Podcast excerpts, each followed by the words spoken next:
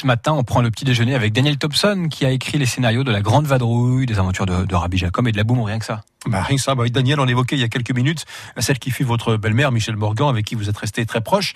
La première fois que vous l'avez vue, c'était dans une salle de théâtre. Elle portait, je crois, un, manteau tout blanc. Oui, c'est drôle parce que j'ai une photo de ce, de ce. Il existe une photo qui a dû être, qui m'a dû être envoyée, ou je ne sais même plus comment je l'ai. Et c'est vrai que c'était tellement la quintessence de la star. Elle était d'une beauté fracassante et elle était avec cet énorme renard blanc qu'on ne porterait plus aujourd'hui à l'époque. Et euh, je devais avoir 16 ans, quelque chose comme ça. Et je, et je, je, savais que, que, mon, que mon père l'aimait et que euh, voilà, c'était une histoire qui pouvait peut-être durer. C'était des débuts.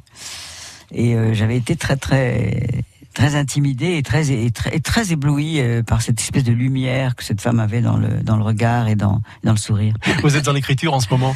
Alors je suis dans l'écriture, en effet. Enfin, j'ai, on a pratiquement fini. J'écris avec mon fils Christopher comme la plupart du temps, euh, de, puisque j'ai écrit presque tous mes films avec lui. Euh, on a écrit à la demande de, de, de, Pascal Breton, qui est un producteur de, de télévision, euh, que, lequel c'est très très très passionnant de travailler, qui, qui voilà nous a, demandé il y a quelques années si ça nous intéresserait de d'écrire euh, d'écrire une série sur la jeunesse de Brigitte Bardot. Et donc on s'est mis au travail, on, a hésité un peu et puis on a découvert qu'il y avait une dramaturgie totalement étonnante et, et vraiment intéressante à traiter sur la vie de cette très jeune fille puisqu'on commence euh, cette histoire quand elle a 15 ans et qu'on va, on a même des flashbacks quand elle est enfant. Donc on est, on est, on s'est plongé beaucoup, beaucoup dans des milliers de choses qui ont été écrites sur elle, puisque, puisque elle a d'abord elle écrit, écrit évidemment beaucoup de choses, et puis beaucoup de livres ont été écrits, et beaucoup, beaucoup de, de, journalistes ou de même de gens comme Marguerite Duras euh, ou euh, des écrivains euh, importants de l'époque qui étaient fascinés par l'histoire de ce, enfin, le phénomène qu'elle a représenté. Mm-hmm. Et, et ce sont nous, nous ce sont, ça se passe entièrement dans les années 50.